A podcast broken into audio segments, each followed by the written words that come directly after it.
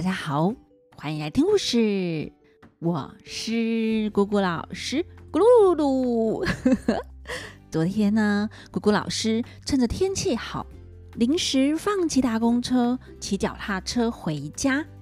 经过以前上班的地方，那里呀有一座大型公园。有一年的春天，连续下了好几天的大雨。雨一停，姑姑老师的同事就拉着我去看池塘，我就说啊，哈，公园里哪来的池塘啊？结果呢，是因为下雨积水而成的天然池塘。哎，这个池塘说也奇妙，水没有那么快退掉。后来池塘里还出现小鱼，为什么会出现小鱼呢？嗯。这是个谜呀，姑姑老师也不知道呢。再后来啊，种了荷花，公园管理处真的把它改造成池塘了。昨天经过时，公园好像在局部整修，那个池塘已经消失了。但经过那座公园时，姑姑老师就会想起那年的春日可爱，呵呵，和可爱的同事们去池塘边看鱼，还在树下野餐。同事啊，甚至把狗带来办公室，我们还在公园里遛狗呢。那一年下过雨的草地上，长满了白色的小花，很梦幻的台北耶。不过啊，没几天就被当成野草除掉了。哎，还是很现实的台北呀。但我们的故事不是现实，再一次强调，一切故事情节都是特效，是假的，假的，假的。但里面的人物心理描述呢，又很贴近现实。其实这些经典的小说都很值得大家一读再读哦。那我们就赶紧来讲《封神榜》的故事。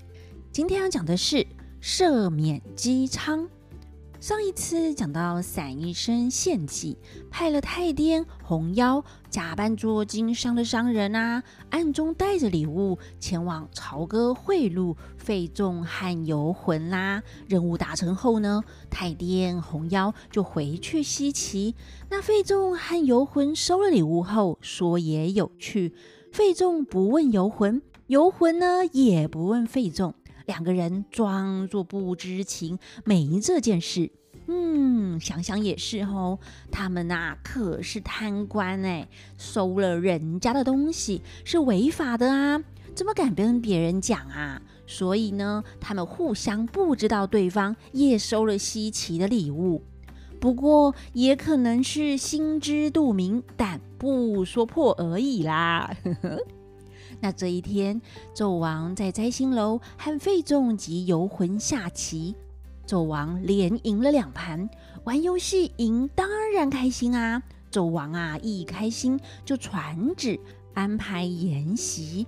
费仲、游魂就随侍在旁，陪着长官喝酒聊天呢。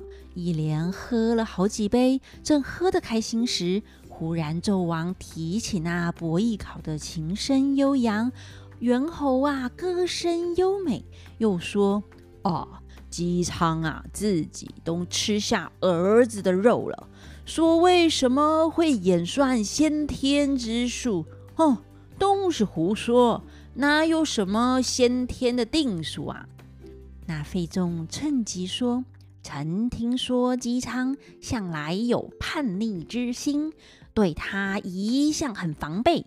臣前几天派心腹前往有里探听消息，有里军民都说姬昌其实是心存忠义。”每个月的初一、十五都会焚香祈求陛下身体健康、国泰民安、风调雨顺、人民安居乐业。陛下把他囚禁了七年，他也没有一句怨言。臣看来呢，这个姬昌真的是个忠臣呢。周王说：“哎。”爱卿前天不是才说姬昌外表忠诚，内心奸诈，不是个好人吗？为何今天又这么说呢？哼 哼因为啊收了礼物啊。但费仲面不改色，启奏说：“听人说姬昌是忠臣还是奸臣，都有不同的说法，实在很难判断啊，一时难以分辨。因此，臣暗中派心腹前去探听消息，才得知姬昌是忠臣之人。正所谓路遥知马力，日久见人心啊。”这句话白话点讲，就是走过漫漫长路，就能够测出这匹马的腿力如何；和人相处的时间久了，就知道这是个什么样的人。也就是啊，假的终究是会露出马脚，要交给时间去验证啊。但以上只是费仲自己在找借口而已啦。姬昌可是演技派的，还没有露出马脚呢。那纣王听了，也问问游魂的意见。游魂说：“依费仲所说，其实汉臣了解的也差不多。据臣所知，姬昌这几年困苦，被囚禁在羑里，在地教化羑里人民，人民也很感谢他。”人民都说姬昌有忠孝节义，不是个胡作非为的人，所以才称姬昌为圣人。陛下既然问臣，臣不敢不说实话。刚才就算是费仲不说，臣也会启奏陛下。周王说：“两位爱卿所说的既然一样，那姬昌应该是个好人。”朕啊，想要赦免姬昌，爱卿意下如何呢？费仲说：“姬昌可不可以赦免？臣不敢自作主张。但姬昌就是有忠孝之心，才会被关在羑里这么久，都毫无怨言。如果陛下怜悯他，赦免他回去。”姬昌一定会感谢陛下的再生之恩，此去一定会为陛下做牛做马，效犬马之劳，才能够报答陛下。臣认为姬昌这辈子都会忠心于陛下也。费仲很厉害耶，长官问你话，先讲不敢自作主张。只是帮姬昌说好话，让纣王自己去决定哦。这一招啊，我们可以学起来。费仲真的很懂君王的心呢。那游魂在旁边看费仲这么卖力的为姬昌说好话，也猜到费仲啊，嗯。应该也是拿了稀奇的礼物吧，所以才会这样。他就觉得，哎，怎么可以只让费仲做人情呢？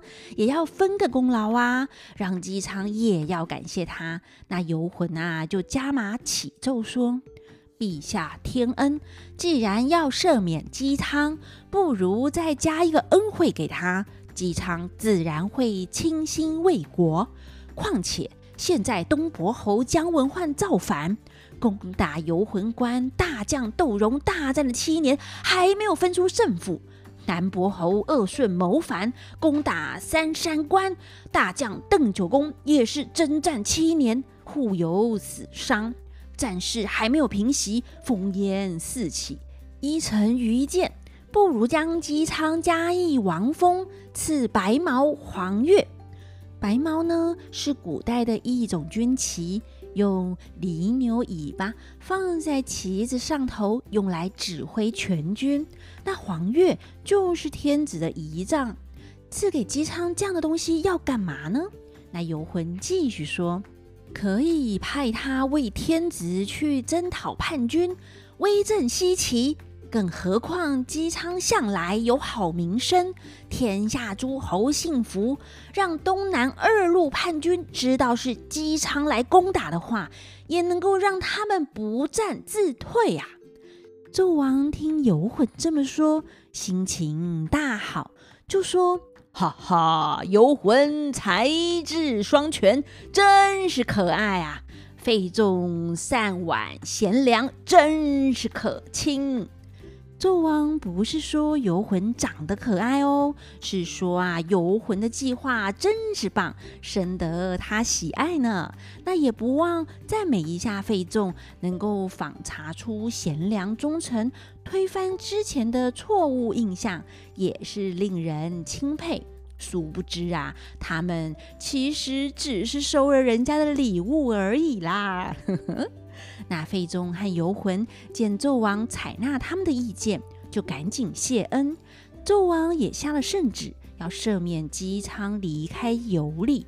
这个消息啊，很快的传遍朝廷，众官员听到都很替姬昌开心呢。